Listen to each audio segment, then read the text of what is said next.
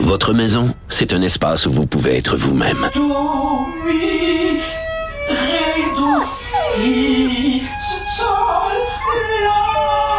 Elle mérite d'être bien protégée et vous méritez d'être bien accompagné. Trouvez la protection la mieux adaptée à votre maison avec Desjardins Assurance et obtenez une soumission en quelques clics sur desjardins.com.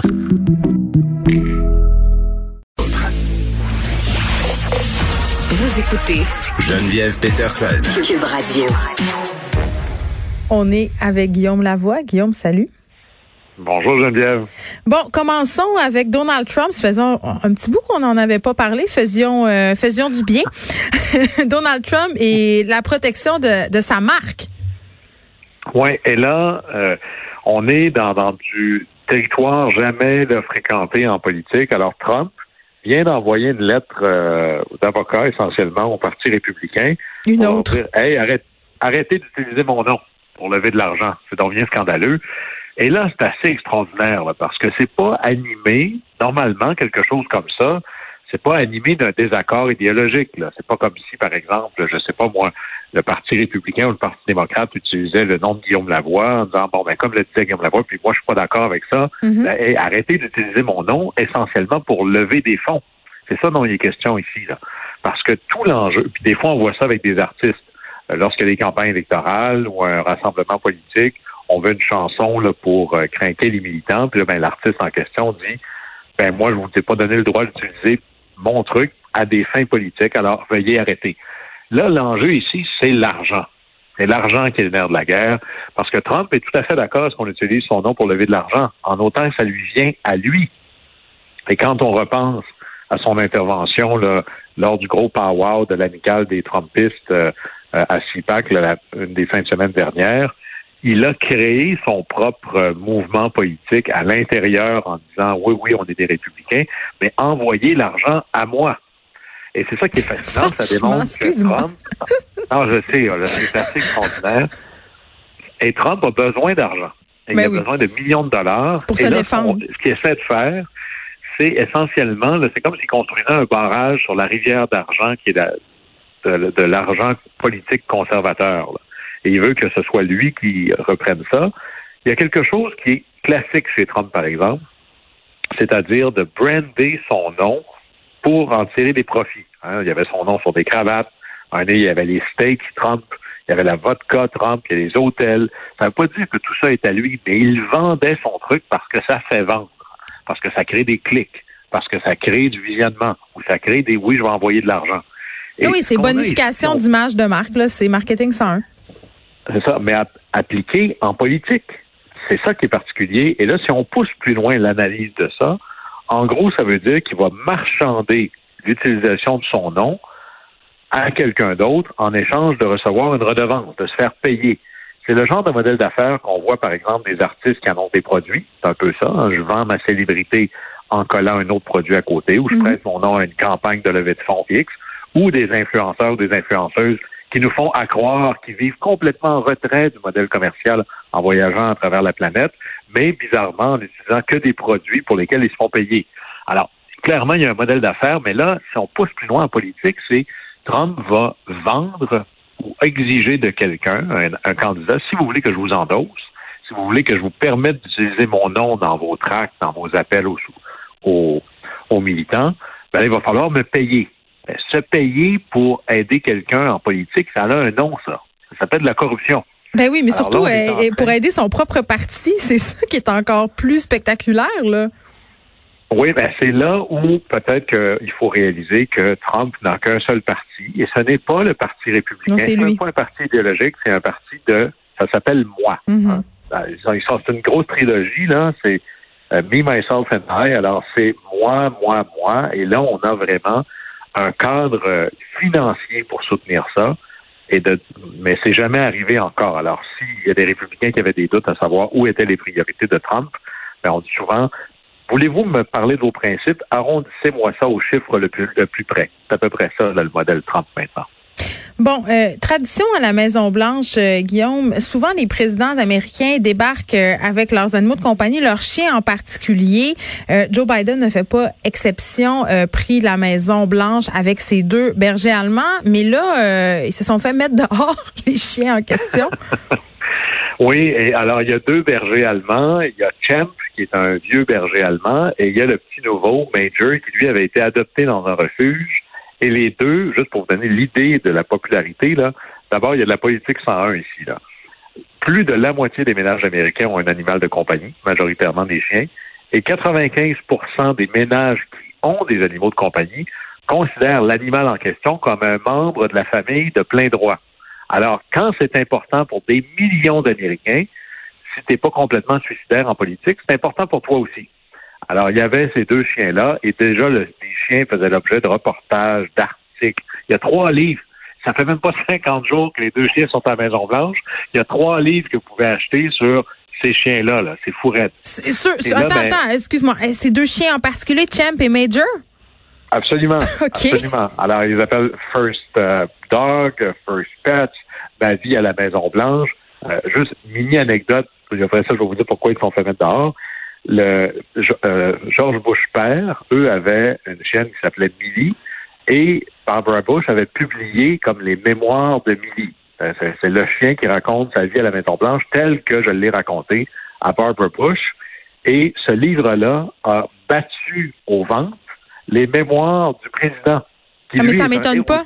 Ça ne m'étonne pas, Guillaume. Ben, et ça m'étonne pas parce que euh, les animaux de compagnie, c'est excessivement populaire. Tu l'as dit, là, un ménage sur deux aux États-Unis, mais même sur les médias sociaux, euh, les vedettes qui ont des photos avec leurs animaux euh, battent des records de likes. même des vedettes américaines puis québécoises aussi qui font des comptes Instagram pour leurs chiens, pour leurs chats. On dépasse des milliers d'abonnés. Puis ce mois-ci, sur la couverture du clin d'œil, il y a le lévrier italien le plus célèbre au monde tiens-toi bien, là, il a fait la couverture de Vogue, il a été invité à la semaine de la mode de Paris et il a plus d'un million d'abonnés sur son Instagram. C'est un chien montréalais, c'est deux gars, les propriétaires qui viennent du sud-ouest de la ville et ils vivent littéralement des fruits de la popularité de leur chien maintenant un autre top modèle qui va être exploité. Exactement. Mais là, revenons à Champ et à Major. Euh, là, ils se sont fait montrer la porte. Pourquoi? Oui. Alors, c'est Major, bon, est-ce que c'est parce qu'il est adopté? personne ne le sait. Mais Major a eu un, épisode d'agressivité envers un, membre du personnel de la Maison-Blanche. Alors, peut-être une morsure, mais une agressivité. Alors, hmm. la réaction, c'est les deux chiens dehors. Évidemment, ils ne seront pas à la porte. Ils ne se retrouveront pas à faire du camping au Memorial Lincoln. Hmm. Ils retournent à la résidence de Biden au Delaware. Alors là, ces deux chiens-là qui étaient véritablement des ambassadeurs de la Maison-Blanche il y avait des entrevues. Puis là, ben, les, chiens sont là, ça fait des belles images. Non, mais ils vont les ramener. Ils vont les ramener, Guillaume. ils vont dire. ils vont les ramener. Ben oui. Moi, je pense qu'il va y avoir probablement d'autres animaux. D'ailleurs, plusieurs animaux à la Maison Blanche, pas nouveau. Là, Theodore Roosevelt avait une vraie ménagerie. Mm. Euh, juste, mais quand on parle de popularité, euh, Franklin Delano Roosevelt, lui, avait un petit terrier, Fala. Il y a une personne, il y avait une secrétaire à qui était dédié à temps plein à la Maison-Blanche que pour gérer le courrier que le petit chien recevait. Le chien de Roosevelt recevait plus de courrier que le président. Alors, ça fait assez extraordinaire. Puis il y a des fois, on dit, est-ce que nos animaux finissent par nous ressembler? Les Clinton avaient un chien et un chat. Et les deux s'entendaient pas. Et là, je parle ici du chien et du chat, non pas de leur maître. Alors, il fallait pas qu'ils soient dans la même pièce, sinon la chicane prenait. Puis il y a des, il y a des anecdotes incroyables. Il y en a un qui avait un alligator, il y en a un qui a eu une vache qui se promenait librement sur la pelouse de la Maison Blanche. Même le président Wilson, d'ailleurs, on fait ça à Montréal pour réduire les coûts d'entretien de la pelouse de la Maison Blanche. Avait dit trouvez-moi un troupeau de brebis, je vais les adopter, puis c'est eux qui vont couper la pelouse. Alors il y avait un peu de ça. Mais vous savez que ça a déjà sauvé une vie politique, hein, euh, des chiens à la Maison Blanche. C'est en 52, Nixon se présente et à six semaines, il est candidat à la vice-présidence avec Eisenhower. on est à six semaines, jour pour jour de l'élection. Et là, il sort un scandale comme quoi il aurait utilisé 18 000 dollars de fonds de campagne pour ses bénéfices personnels. Eisenhower est à deux cheveux de l'enlever du ticket et hein, puis de le remplacer séance tenante. Et là, Nixon prend 30 euh, minutes de, télé, achète du temps de télé pour 30 minutes, et là, ça met à, présenter devant le peuple américain tous ses revenus, toutes ses dépenses, tous ses avoirs. C'est presque une transparence, voire humiliante. Mais ce qui va le sauver absolument, c'est qu'à la fin, il finit en disant, vous savez, ma femme et moi, là, on n'a jamais rien reçu pour lequel on n'avait pas travaillé. En fait, sauf une chose. On a reçu d'un homme d'affaires du Texas un petit chien. Hein, il avait lu que nos petites filles, nos deux petites filles voulaient un petit chien et ils nous l'ont donné. Puis savez-vous quoi, là? Malgré toutes les oppositions, puis peu importe ce que les journalistes vont dire, on va le garder. C'était quoi la race du chien? C'était un petit euh, Cocker Spaniel, je pense, qui était acheté, il s'appelait Checker. D'ailleurs, le, discours célèbre s'appelle Checker Speech, le discours de Checker, et ça a sauvé la, la carrière de Nixon tellement il y a eu des millions de lettres de téléphone, de télégrammes qui ont envahi le Parti républicain, puis Eisenhower, qui était sur le bord de congédier Nixon, n'a pas eu l'autre choix que de le garder. Oui, c'est un coqueur anglais. ça euh, peut vous aider. Ben oui, puis là, j'ai ah, envie de te dire pour les deux bergers allemands là, qui ont été conduits de la Maison Blanche, euh, tu sais, j'imagine, ben, les gens connaissent mon amour des chiens. Là, imagine, t'es un chien, là, tu te fais parachuter à la Maison Blanche, c'est difficile d'adaptation pour les humains. Imagine pour un chien qui vient d'un rescue, qui a souvent des traumatismes, et là, tout à coup, il y a du personnel et des gens qui tournent. Euh, ça se pourrait qu'il y ait des épisodes un peu où le chien faut quand même dire que à la fois champ et major, euh, quand ça fait trois ans que tu es dans la famille Biden, ouais, tu as peut-être vu euh, des affaires. Pas dans un chalet C'est ça. Euh, oui, tu as eu le temps de t'adapter. Tu de voir du monde. Là. Mais c'était quand même impressionnant parce que on voyait des images des deux chiens assis à Maison Blanche dans le bureau aval pendant les réunions et tout. Alors probablement qu'ils ont juré là de respecter les, le secret et de pas rien dire à personne. Mais ça va être intéressant parce que ça devient une manière, d'ailleurs, il y a eu le président Hoover qui avait mm. l'air d'un super administrateur, mais un peu trop stiff. Il se faisait photographier avec son chien. Ça humanise le personnage. Mais oui, ça marche. Ça marche. Puis on, on va être impatient de lire la biographie euh, de ces deux bergers allemands.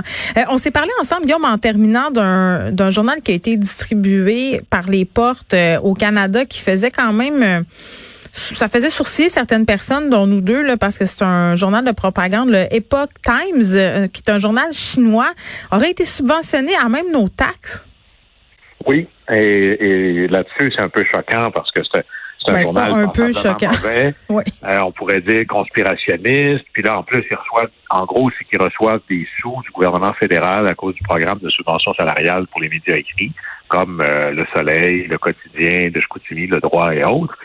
Et là, je dirais, le réflexe de base, ça devrait être, hey, là, là, ça va faire, là, pas un journal de merde, arrêtez-moi cette subvention-là. Et moi, je, je suis pas vraiment d'accord avec euh, la critique face à ça. Ça m'énerve, ça, me choque. Je suis pas content que mes taxes vont servir à subventionner ça. Mais dans le fond, c'est pas ça que mes taxes subventionnent. Mes taxes subventionnent un principe éminemment important qui est celui de la liberté de presse. Ouais. Que c'est pas au gouvernement de décider qu'est-ce que je dois lire ou qu'est-ce qui est acceptable de lire. Alors, si le programme existe pour les médias, c'est un média en bonne et due forme. Il doit donc euh, recevoir la subvention. Si je donne la subvention, il faut qu'elle s'applique à tout le monde ou j'en donne pas, personne n'en a. Parce que la minute où le politique ou l'État a une préférence envers un média ou un autre, c'est une pente glissante dont on sort jamais. Il faut être complètement neutre par rapport à ça.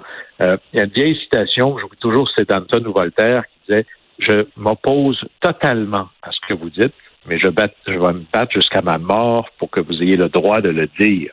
Et le vrai test d'une société démocratique, c'est pas dans lorsqu'il y a un éventail de discours de Kalinours, là, à savoir lequel est le plus gentil, puis les licornes. Non. Le vrai test des sociétés démocratiques, c'est est-ce que le discours qui est à la limite, qui est dérangeant, affreux, à limite conspirationniste, est-ce qu'il a le droit d'exister sur un pied d'égalité avec les autres? Et là-dessus, le Parti conservateur, je pense, se trompe dans sa critique. Bien sûr, c'est le grand et noble travail de l'opposition de s'opposer. Mais savez-vous quoi? En Chine, là, s'il y avait un discours que le gouvernement n'aimait pas, le média n'existerait plus 24 heures après. Puis peut-être que vous seriez en prison. Alors, c'est assez difficile de critiquer soit la censure de l'État ou la censure du tribunal populaire ou du wokisme, mais de pas accepter que ça, si on vit vraiment dans la liberté de penser, la liberté de publier, la liberté de presse. Oui, mais là j'ai un problème, Guillaume, c'est. Oui, je comprends. Puis la liberté de presse est fondamentale et importante dans une société démocratique, bien entendu. Mais quand on se sert des données gouvernementaux pour subventionner l'organisme de presse qui publie de la fausse information, notamment sur la pandémie, là, ça devient discutable, à mon sens. Ouais, Ce sont pas des idées, là.